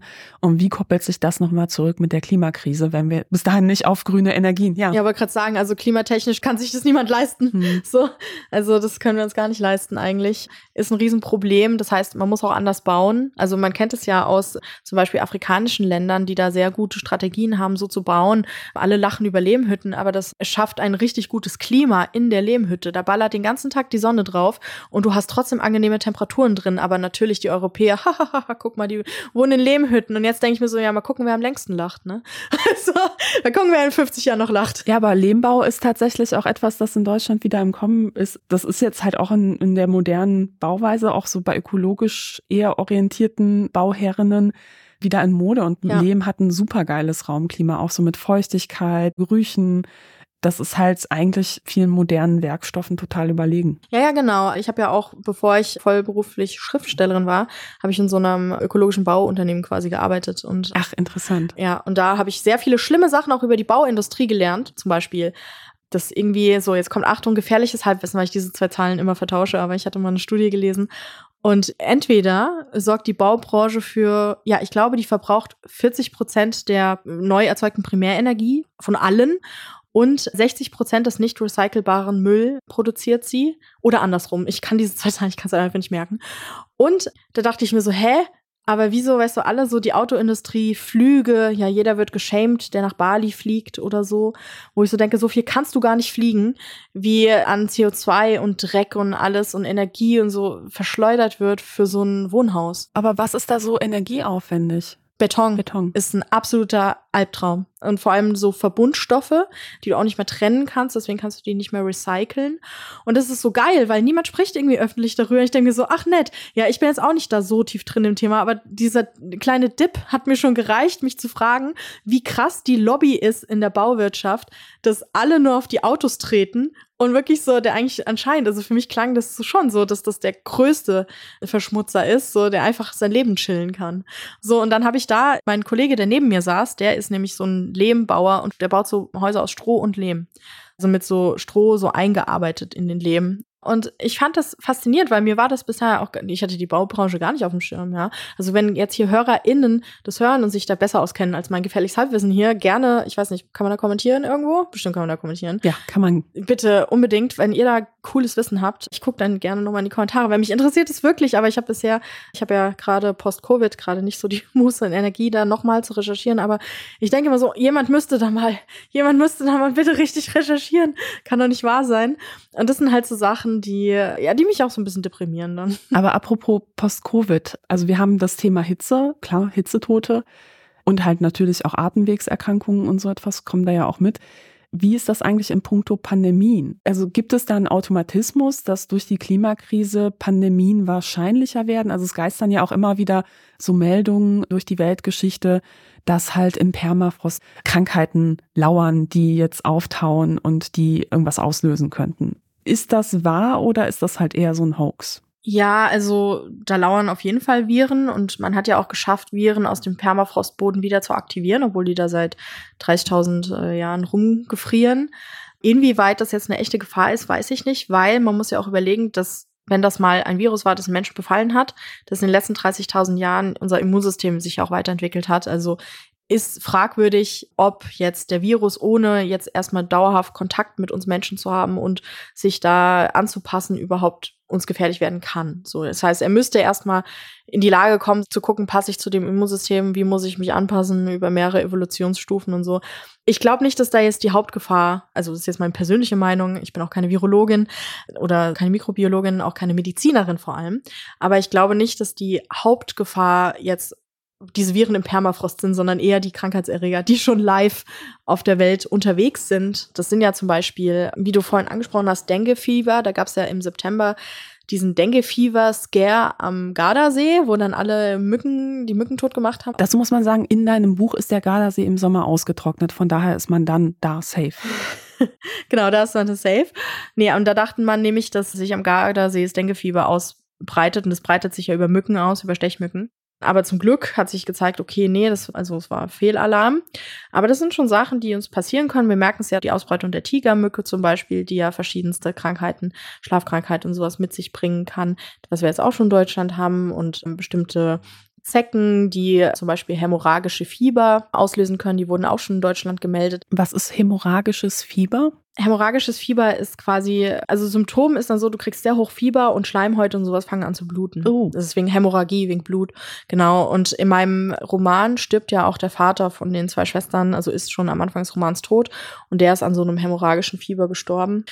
Also das sind so Krankheiten, die kennen wir hier in Deutschland, im Nordeuropa eher nicht und sind auch so, sage ich mal, in der Krisenvorsorge nicht so super gut darauf vorbereitet. Zum Beispiel in, in afrikanischen Ländern sind äh, alle Kliniken so sind sehr gut auf Malaria vorbereitet. Ja, so weiß ich jetzt nicht, wenn ich jetzt hier in Hupsfalling-Borstel irgendwo oder in so eine Klinik gehe mit irgendeiner Tropenkrankheit, ob ich da so gut aufgehoben bin. Da muss man meistens dann ExpertInnen hinzuziehen. Aber das sind halt schon so Sachen durch den Klimawandel, dadurch, dass Tiere, die normalerweise Krankheiten übertragen, die plötzlich auch in Deutschland einen guten Lebensraum finden, weil es wärmer ist, weil es irgendwie trockener ist und die das dann vielleicht mögen, steigt schon die Wahrscheinlichkeit, dass sich mehr für uns untypische Krankheiten, die wir nicht gewohnt sind, auch in Deutschland ausbreiten und eben durch die Globalisierung, dadurch, dass wir natürlich überall immer hinfliegen können, dann auch weltweit wieder ausbreiten, so wie wir es ja auch gesehen haben mit Corona. Und bei Covid hat man auch gesehen, wie schnell es mutiert, weil eben dadurch, dass wir so viele Menschen sind, die oft auf engem Raum leben, in Großstädten und sowas, das Virus sehr viel Kontakt mit Menschen hat, Möglichkeiten hat, sich weiterzuentwickeln. So, ja, das heißt, kann auch ein Virus, der vielleicht bisher nicht für Menschen gefährlich ist, dann auch irgendwann für Menschen gefährlich werden, weil er sich dann halt evolutionär angepasst hat. Jetzt gab es zum Beispiel zum ersten Mal Meldungen, also jetzt keine Angst vor Last of Us, soweit ist es nicht, aber gab es zum Beispiel Meldungen, dass sich ein Pflanzenpilz bei einem Pilzforscher, also ein Pilz, der wirklich eigentlich nur in Pflanzen leben kann, der hat sich in einem Pilzforscher in seinem Rachen, glaube ich, ja, und der Lunge, Luftröhre eingenistet. So, und hat er überlebt und hat sich dort ausgebreitet, ihm Probleme gemacht. Also evolutionäre Sprünge können passieren und dann wird's nicht so toll. Hier zur Erklärung vielleicht für alle, die das Spiel nicht gespielt haben und die Serie nicht geschaut haben. Last of Us, da geht's halt eben um einen Pilz, der Menschen zu Zombies mutieren lässt. Tatsächlich in Anlehnung an den echten Pilz. Das ist der Cordyceps-Pilz. Der befällt das Gehirn von Ameisen und klettern dann hoch. Dort hängen die dann so über der Ameisenkolonie, dass die Pilzsporen nach unten fallen und der Pilz alle anderen Ameisen inspiziert. Deswegen gibt es in den Tropen so viele Ameisen, die ihre Nester in den Bäumen bauen, aus Angst davor. So, aber ja, es gibt schon sehr wilde, coole Sachen da. Ich liebe solche Geschichten. und Parasiten überhaupt, die haben immer einen schlechten Ruf, aber ungefähr 50 Prozent aller Lebewesen sind Parasiten. Deswegen alle mal entspannen. Parasiten sind nicht per se immer ganz schlimm. Und jetzt könnte man ja sagen, also Klimakrise rollt voran. Wir schreiben das Jahr 2041 ja, wenn man einen positiven, hoffnungsvollen Blick hätte, könnte man sagen, die Gesellschaft hat sich da halt irgendwie eingerichtet und versucht, damit zurechtzukommen. Die Anpassung, die unsere Demokratie in deinem Roman vorgenommen hat, ist halt erstmal radikal nach rechts zu rücken. Ähm, Abtreibung ist illegal. Die Migrationspolitik ist sehr restriktiv, Sozialabbau, die EU ist auseinandergebrochen. Also schon eine krasse Dystopie. Und hinzu kommt, dass seit Jahren keine Wahlen mehr abgehalten worden sind und Notstandsgesetzgebung gilt. Ja, und vermeintliche Staatsfeindinnen werden natürlich überwacht und auch gejagt. Glaubst du, das ist ein realistisches Szenario? Hast du konkret Angst davor, dass uns so etwas bevorstehen könnte? Oder hast du im Zuge des kreativen Prozesses auch gesagt, hier möchte ich mal absichtlich so ein bisschen überspitzen? Überspitzt ist es natürlich, weil es ja auch ein relativ kurzer Zeitraum ist, in dem das jetzt alles passiert.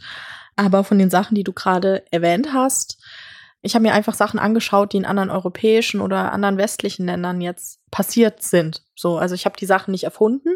Ich habe mich so bedient mit was passiert gerade in Italien, was passiert gerade in vielen osteuropäischen Ländern und so und auch so Sachen wie was fordert die AfD?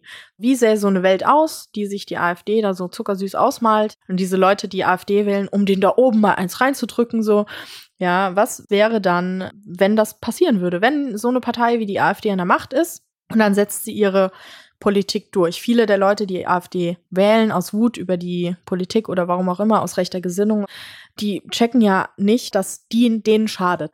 So nach dem Motto, mir egal, dass ich dann keine Rente mehr richtig kriege, Hauptsache ich habe dem Ausländer eins reingedrückt. Na, ich meine, gut, was ist, wenn das jetzt wäre? Dann haben wir halt einen Sozialstaat, der ausgehöhlt ist. Dann haben wir natürlich, gerade wenn so rechtspopulistische, rechtskonservative Parteien in die Macht kommen, sieht man in anderen Ländern, wie dann einfach sofort Frauenrechte, erstmal die Frauen unter Kontrolle bringen. Ne? Also das passiert dann irgendwie immer super schnell. Abtreibungsverbot, ähm, da ist dann ja auch so, dass zum Beispiel Verhüten nur geht, wenn der Ehemann zustimmt. Das heißt sowieso auch nur für verheiratete Frauen. Ansonsten kommt man nicht mehr an die Pille oder an die Pille danach und lauter solche Sachen. Und da habe ich mich einfach so ein bisschen umgeguckt. Es war auch eine sehr deprimierende Recherche. sieht man jetzt in Italien auch, wo ja alle so ein bisschen ganz komisch, äh, finde ich auch, gechillt sind, so bei Meloni die ganze Zeit so, ach mal abwarten, vielleicht macht die ja ganz okay Politik. Und jetzt kommt sie mit ihren Ideen um die Ecke von wegen, ja, Präsident bitte direkt wählen und bitte auch dann die Partei kriegt dann auch die Mehrheit, auch wenn es irgendwie nur 18 Prozent gewählt wurde oder sowas, ja, kriegt eine Mehrheit im Parlament und lauter so Sachen. Also wenn man faschistische Parteien wählt oder die irgendwie faschistisches Weltbild haben oder Ziele, ja, dann kriegt man Faschismus. Also das ist dann nicht so, dass man sagen kann, ach, die will bestimmt das alles nicht so machen, ja. Und genau so eine Welt habe ich mir vorgestellt und eben aus Perspektive von Frauen, von Migranten, auch von queeren Menschen und so geht's dann natürlich steil bergab. Und ich dachte, ich weiß es nicht, ehrlich gesagt, ob ich das realistisch finde, so schnell vielleicht nicht. Andererseits wenn ich dran denke, so als ich damals die Viktor Klemperer Tagebücher gelesen habe, mhm. also es war ja ein intellektueller Jude, der halt zur Zeit, also noch vor der Machtergreifung Hitlers hat er angefangen, dann während der Machtergreifung und währenddessen hat er Tagebuch geschrieben. Und da sind so viele Passagen drin, wo er halt noch am Anfang sagt, so, nee, aber er kann sich nicht vorstellen, dass es so schlimm wird, weil ich meine, wir sind ein modernes europäisches Land, wie schlimm kann es werden? Mhm. Und ich habe halt auch so diese Gedanken und dann denke ich mir so, na keine Ahnung, ich weiß nicht, wie schlimm es werden kann, ich weiß es nicht. Es wird nicht ein viertes Reich geben, ja. Es kann aber einfach eine andere schlimme Gesellschaftsstruktur sein, die auch schlimm ist, die ich mir jetzt gerade einfach nur nicht vorstellen kann, wie sich damals auch niemand vorstellen konnte, was mal sein wird. Und deswegen bin ich auch ratlos, wenn ich mir denke, finde ich es realistisch? Ich will am liebsten sagen, nein, Quatsch. Aber wenn ich mir so anschaue, was los ist, ich meine, wer hätte gedacht, dass Großbritannien aus der EU austritt? In meiner Teenagerzeit wäre das undenkbar gewesen. Da wäre ich Verschwörungstheoretikerin geworden, hätte ich so eine Idee gehabt. Allein die ganze Trump-Wahl. Die Trump-Wahl, oh Gott. Das als Roman wird jeder sagen, das ist halt so an den Haaren herbeigezogen. Also ganz ehrlich. Absolut. Und ich habe mich deswegen auch nur an Sachen bedient, die schon passiert sind. Und diese Gesetze, die gibt es schon anderswo, auch in europäischen Ländern. Das klingt schon so wild. Dabei ist das ja so. Also das ist ja echt. Aber Verhütung nur für verheiratete Frauen gibt es meines Wissens nicht. Ich weiß nur, es war so in Deutschland. Und deswegen dachte ich mir, naja, die wollen ja eh zurück. Zurück in die Vergangenheit. Und da waren ja so Sachen wie Verhütung war Ehepaarsache, genauso wie der Mann kann deinen Job kündigen, lauter so Zeug. Also es ist ja immer so dieser Unterschied zwischen was ist das Gesetz und was ist die Praxis so. Hm. Und das kann sehr schwierig werden, glaube ich. Man liest ja auch manchmal so Erfahrungsberichte von Frauen, die dann keine Pille danach in der Apotheke bekommen haben, weil der Apotheker halt meint, braucht sie nicht oder sowas. Obwohl sie natürlich das Recht darauf hätte. Ich habe mir einfach so ein bisschen geguckt, wie ist das mit Verhütung? Was ist so ein Punkt, wo man Frauen unter Kontrolle kriegen kann? Ja, und das ist eben sowas wie Zwangsgebären. Also einfach, dass man sagt, nee, du kriegst keine Verhütung, du musst auch mit deinem Mann schlafen. Weißt ja, irgendwie früher war es ja auch noch so, dass du sogar vor Gericht ziehen konntest, wenn dann deine Frau nicht mit dir schlafen wollte, weil es dann Verletzung ehelicher Pflichten war und sowas. Und es sind einfach so Faktoren, wo man Frauen unter Kontrolle kriegt. Wenn die schwanger sein müssen, ja, wenn sie dann auch keine Abtreibung vornehmen können, sondern das Kind kriegen müssen, lauter so Sachen. Wenn patriarchale Kräfte in den Krieg gegen Frauen ziehen, geht das besonders gut am Körper der Frau. Und deswegen habe ich mir das da so überlegt und halt auch so geguckt, wie zum Beispiel die Situation in Polen ist. Und es ist schon alles so dystopisch. Nur wohne ich hier in Deutschland, womit ich sehr viel Glück habe, dass ich hier geboren wurde und es ist hier halt noch nicht so. Ich kann eine Abtreibung vornehmen lassen, wenn auch unter erschwerten Bedingungen, weil ich mir da erstmal hundertmal erklären muss oder so. Aber trotzdem ist es möglich. Ich kann hier auch die Pille danach kriegen und ich kann hier auch verhüten. Aber es ist halt nicht überall selbstverständlich. Mhm.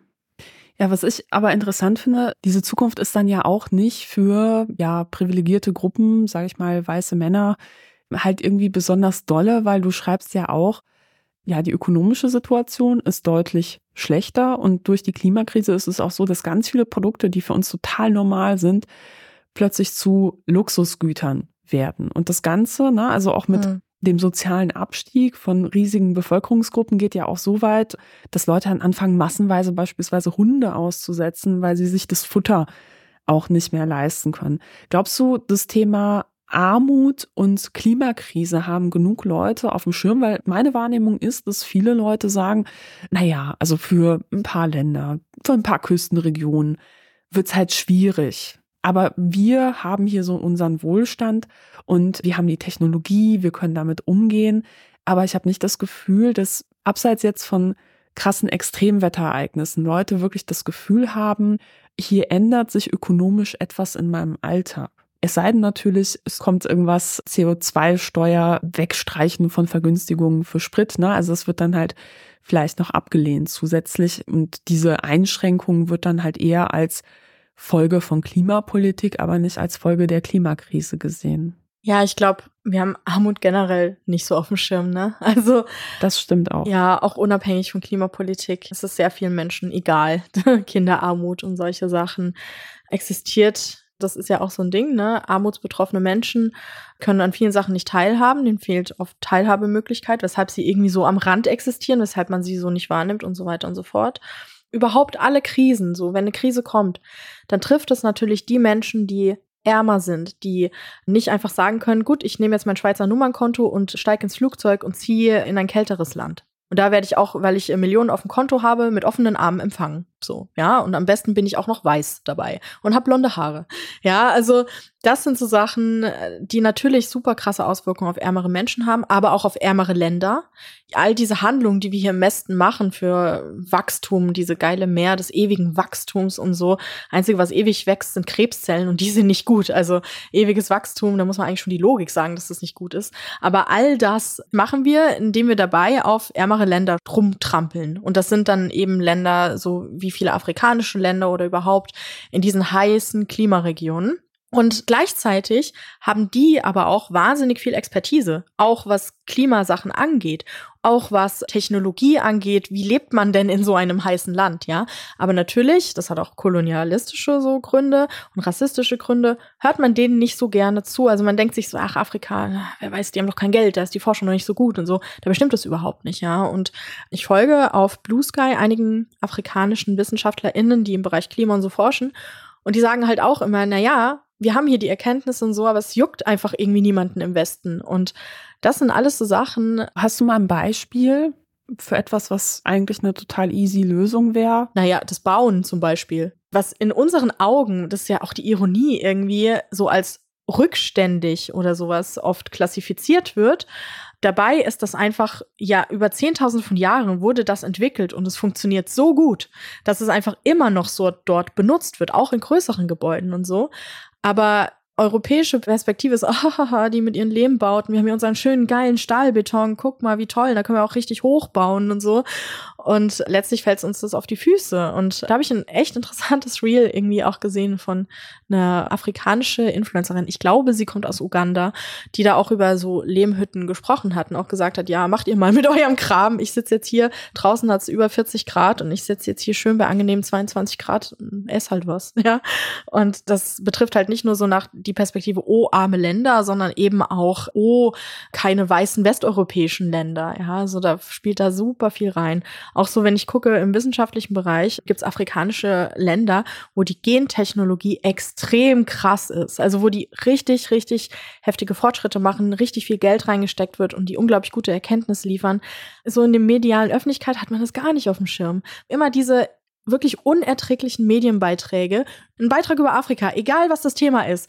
Es wird die Savanne gezeigt. Irgendwelche Giraffen latschen darum. Man sieht Lehmhütten und sowas, ja. Und keine Skyline von einer posierenden ja. Großstadt und dann die abendliche Techno-Party. Ganz genau. Das sind alles so Sachen, die greifen so ineinander und Armut spielt da eben auch eine, eine Rolle, weil wir natürlich immer nur, wenn wir Afrika hören, sehen wir hungernde Kinder im Kopf, weil uns die Medien das lange diese Bilder eingetrichtert haben und denken, ah, arm. Und das haben wir sogar hier auch im kleinen Raum, wenn wir arme Menschen, wenn die sagen, die haben ja durchaus viel Expertise im Armsein, ja, und sagen dann auch, hier, wenn die Klimakrise kommt, wird das für uns richtig krass.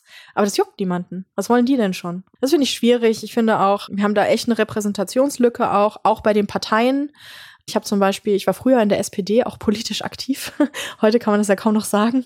Aber mein Onkel zum Beispiel, der ist immer auch SPDler, der ist Arbeiter, mein Partneronkel. Und der meint auch, so was die Partei so in den letzten Jahren hat er das Gefühl, die haben so viele Parteimitglieder verloren, die halt arm sind und sich aber nicht mehr so in der Politik da gesehen haben. Und er hat halt voll Schiss, dass die alle zur AfD rennen, weil die halt so tun, als würden sie armen Menschen zuhören was sie eigentlich gar nicht tun. Und als würden sie Politik für arme Menschen machen, was sie auch niemals tun werden. Also das ist absolut das ist noch schlimmer als FDP und CDU zusammen, was die da vorhaben. Und das ist bitter. Also das ist einfach bitter. Und arme Menschen werden so viel mehr unter allen Krisen leiden und eben auch unter der Klimakrise. Und es ist bitter zu sehen, dass das wenige Leute interessiert. So, und es denen auch nicht zugehört wird. Aber jetzt mal so Hand aufs Herz. Was hältst du für realistischer, wenn wir so ins Jahr 2041 oder auch vielleicht ins Jahr 2060 schauen? Utopie oder Dystopie? Also schaffen wir es auf die Klimakrise zu reagieren und gleichzeitig so diesen Schwung zu nutzen, um ganz nebenbei eine gerechtere Welt mithilfe des ökologischen Umbaus zu schaffen und vielleicht auch einen besseren Sozialstaat? Ne? Also man könnte das Ganze ja auch als Chance begreifen. Oder glaubst du halt, es endet eher so wie in deinem Roman? Also ich muss ehrlich sagen, ich habe keine Utopie im Kopf dafür. Also die Klimakrise ist so ein krasses, multifaktorielles Problem. Wir haben das ja nicht mal komplett umrissen. Es ist so komplex und ich habe auch das Gefühl, und deswegen ist es da ja auch so, dass zum Beispiel Demokratien sind halt so aufgebaut, dass die oft leider in ihren Zielen, den politischen Zielen, einen relativ kurzfristigen Scope haben. Ja, wobei man kann das ja natürlich auch lösen, indem man sagt, man packt beispielsweise so bestimmte Grundsätze halt mit einer verfassungsändernden Mehrheit im Bundestag und Bundesrat in die Verfassung, so, ne? Also schreibt das sich so auf die Fahnen, das ist halt unser Ziel als Gesellschaft. Man könnte auch sagen, man richtet ein neues Ministerium ein und das hat einen gewissen gesellschaftlichen Stellenwert. Das könnte ja auch dazu beitragen, dass man Ziele über mehrere Legislaturperioden hinweg stärker verankert und etabliert. Ja, aber das Problem ist eben dieses für mich mit diesen mehreren Legislaturperioden hinweg, weil es extrem unattraktiv ist für PolitikerInnen, solche Entscheidungen zu treffen. Also nicht, weil sie irgendwie schlechte Menschen sind oder sowas, sondern weil sie natürlich wissen, wir haben begrenzte Zeit, wir können in vier Jahren abgewählt werden ist halt schwierig, etwas aufzubauen, was dann die nächste Regierung wieder absägen kann. Außerdem ist es extrem unbeliebt. Solche Entscheidungen sind wahnsinnig unbeliebt. Da muss wirklich eine Regierung antreten, die sagt, wir opfern uns. Wir wollen nicht nochmal wieder gewählt werden. Wir werden eh nicht wieder gewählt. Wir opfern uns, machen diese Entscheidung, schreiben Sachen, die Verfassung und so weiter und so fort.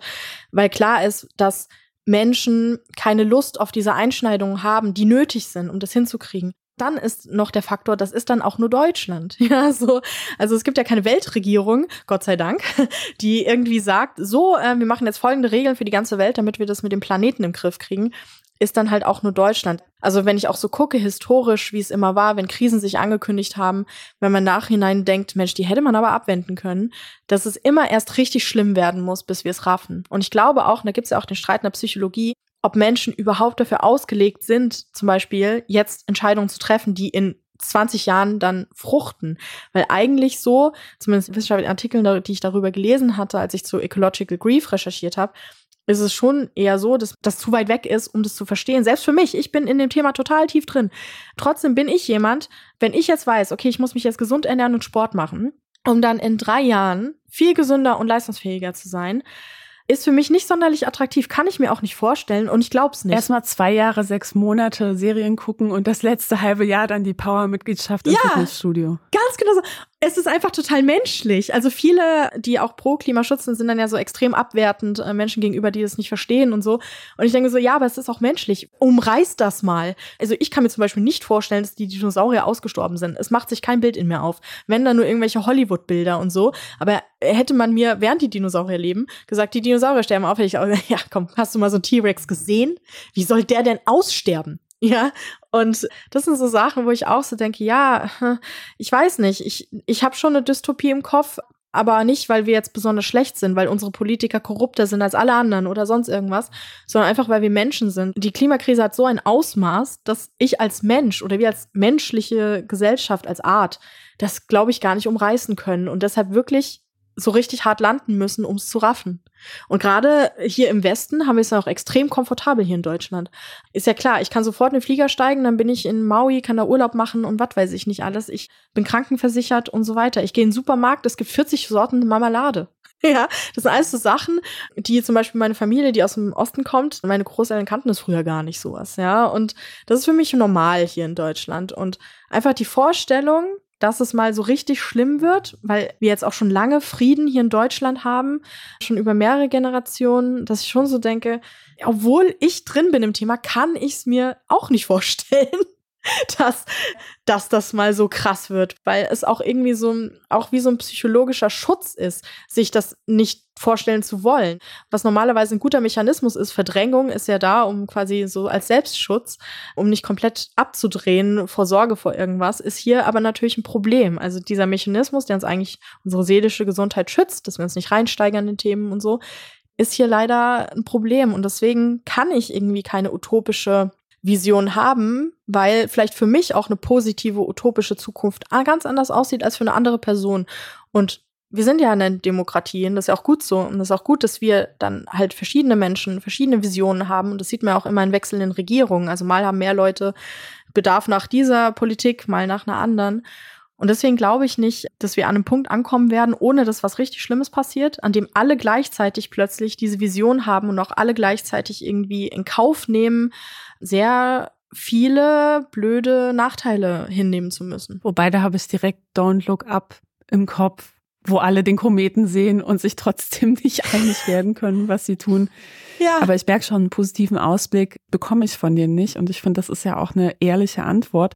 Deshalb lass uns lieber über etwas anderes sprechen, nämlich Ecological Grief. Du hast den Begriff gerade schon verwendet und du hast ja auch vor einigen Wochen einen, wie ich finde, super Artikel in deinem Blog veröffentlicht, wo es darum ging, so, naja, was macht das eigentlich mit Menschen, die in der Forschung sind und halt einfach dieser Welt sozusagen beim Sterben zuschauen und so sich ein bisschen wie so ein Nachlassverwalter fühlen oder die ganze Zeit bei der Politik anklopfen und sagen, so Leute, die Hütte brennt. Es passiert halt einfach nichts. Gibt es irgendwelche Strategien, wie man damit umgehen kann, außer irgendwie einmal pro Stunde laut zu schreien? Es, äh, wie man in meinen Aussagen sehen kann, es geht mir sehr gut damit. Aber ja, es ist wirklich anstrengend. Also einfach, dass man das Gefühl hat, man wird gegaslightet. Also, dass man sieht so, okay, mehrere, viele auf verschiedenen Ländern dieser Welt Teams kommen komischerweise oft auf dieselbe Schlussfolgerung. Dann geht man damit zur Politik und die sagt, nee, nee. So, also wirklich so, als würde man gegaslightet werden, als würde einem die andere Gegenseite versuchen einzureden, dass man irgendwie alles überdramatisiert. Das ist schon extrem frustrierend. Die meisten WissenschaftlerInnen, die ich kenne, also wirklich, also wenn du die fragst, Dystopie oder Utopie, sagen die Dystopie. Auch so echt prominente KlimawissenschaftlerInnen, wenn ich mit denen mal so rede, sagen die so, nee, ich glaube nicht, dass wir das noch hinkriegen. Aber die Sache ist, natürlich geht man lieber in die Öffentlichkeit und sagt doch, doch, wir kriegen das noch hin, weil man es immer noch schlimmer machen kann. Das heißt, wenn Leute jetzt alle die Meinung haben, ja, kriegen wir eh nicht mehr hin, jetzt nochmal richtig Auto fahren, jetzt baue ich mir hier noch ein Einfamilienhaus und versiegel alles zu mit einem Schottergarten und gut ist. Einfach weil die Welt geht eh unter. Es kann noch schlimmer werden, ja. Also nur weil es nicht super geil werden kann wieder, zumindest nicht in nächster Zeit, heißt das nicht, dass es nicht noch sehr viel schlimmer werden kann, wenn wir uns nicht zusammenreißen. Und deswegen versucht man das halt das zu sagen und versucht dabei irgendwie nicht den Verstand zu verlieren. Also Strategien, ja, gibt's jetzt nicht so die Power-Strategie. Muss halt irgendwie schauen, dich mit KollegInnen auszutauschen darüber und mit Leuten reden zu können, wie es dir geht und kenne halt auch Leute, die dann halt ausgestiegen sind aus der Wissenschaft, weil sie es nicht mehr packen. Krass. So, weil sie einfach nicht mehr können. So, weil sie es auch nicht mehr wollen, weil sie Energie dafür nicht mehr haben, weil es ihnen zu schlecht geht. Habe auch viele KollegInnen, ehrlich gesagt, die zum Beispiel mehr trinken als früher und versuchen irgendwie so diese typischen ungesunden Coping-Strategien halt, wenn es einem nicht gut geht, aus irgendwelchen Gründen und man sich nicht anders zu helfen weiß. Also ganz menschliche Reaktionen sieht man auch da. Und ja, es zieht mich auch sehr runter, auch weil ich gerade halt eben mich mit Insekten befasse und denen geht's ja nicht so gut. Weiß ich nicht, ich versuche mir dann immer positive, natürlich in meinem Privatleben positive Gegensachen zu holen oder ohne Scheiß oder wenn mir jemand auf Instagram schickt, so er hat mein Buch gelesen oder sowas und das freut mich dann immer voll. Also ich habe mein Buch gelesen, ich töte jetzt keine Spinnen mehr. Dann denke ich mir so, okay, eine Sache erreicht. Sie ist extrem klein, aber aber es macht die Welt schon mal besser. Und dann halt krall ich mich an solchen Momenten fest, äh, wenn ich dann nächsten Tag wieder Paper lese, so, oh, wieder fünf Arten ausgestorben. Also, ja. Ist auf jeden Fall emotional schwierig, aber nicht nur für Forschende, sondern auch für Menschen, die irgendwie naturverbunden sind oder in der Landschaft aufgewachsen sind und sehen, wie die sich negativ verändert und so. Also da habe ich auch schon weil ich forsche gerade hier in einem Moor, mache ich gerade so Untersuchungen und da kam so ein älterer Mann vorbei, der hat mir dann erzählt, der zugeguckt, was ich da mache. Also ich werde dann oft gefragt, oh, was machen Sie denn da? Sind da neugierig die Leute und er hat mir erzählt, dass er Jahrgang 1940 ist und dass er diese Stelle noch kennt aus seiner Kindheit und dass da halt alles drumherum jetzt ist extrem zugebaut und drumherum ist halt riesige Hauptverkehrsstraße und alles. Und das war da aber noch nicht so, als er Kind war. Und da hat er mir erzählt, dass da überall so fleischfressende Pflanzen gewachsen sind und äh, Salamander überall rumgeflitzt sind. Die haben da als Kinder gespielt. Und ich konnte es mir gar nicht vorstellen. Also wenn du da jetzt bist, ist einfach, also ist einfach schrecklich. Ja? Und der war dabei richtig traurig. Und ich habe richtig gesehen, so, dass ihm so die Tränen in die Augen gestiegen sind. Also das heißt, nicht nur Forschende sind da jetzt betroffen von, sondern eigentlich viele Menschen, fast alle Menschen, die irgendwie einen Bezug zu einem bestimmten Ort haben und sehen, wie der sich negativ verändert. Das nimmt schon viele Menschen mit. Ich danke dir sehr für deine Zeit und schön, dass du mit mir ausführlich über Spinnen und Insekten und abstürzende Berge und ja, wenig Hoffnung gesprochen hast. Aber es gibt irgendwie Hoffnung, die ist aber so ein bisschen misanthrop. Und zwar wird ja oft darüber geredet, wir wollen die Welt retten, aber die Welt muss gar nicht gerettet werden. Egal, was wir Menschen veranstalten, so auf der Zeitachse der Welt ist es nichts quasi. So wie bei Jurassic Park, das Leben findet immer einen Weg. Also wir werden nicht die Welt zerstören. Die Frage ist einfach nur, wie wollen wir auch mit uns umgehen, untereinander. Und da wäre es natürlich besser, wenn wir sagen, Kooperation und versuchen zusammen was zu lösen, statt zu sagen, ja, ist auch egal. Also von daher denke ich, zumindest Ausblick auf die Welt an sich ist, dieser Ausblick ist für mich nicht negativ. Und trotzdem, auch wenn ich an eine Dystopie sozusagen glaube, bin ich ja trotzdem Mensch und hoffe trotzdem, dass es doch noch irgendwie anders geht. Auch wenn man vielleicht denkt, ja, realistischer ist Dystopie, heißt das nicht, dass ich nicht die Hoffnung aufgegeben habe. Das ist doch noch keine Utopie wird, aber zumindest irgendwie wir es trotzdem noch gut hinkriegen. Und damit sage ich vielen Dank, liebe Jasmin, fürs Dasein. Dankeschön. Besonderer Dank geht diesmal raus an folgende Spenderinnen und Spender. Stefan, Miriam, Antje, Manuel und Benjamin. Und natürlich auch ein fettes Dankeschön an alle anderen, die das Denkangebot finanziell unterstützen. Alle Infos dazu findet ihr in den Show Notes oder unter denkangebot.org. Und damit bleibt mir nur zu sagen, Tschüss und bis zum nächsten Mal.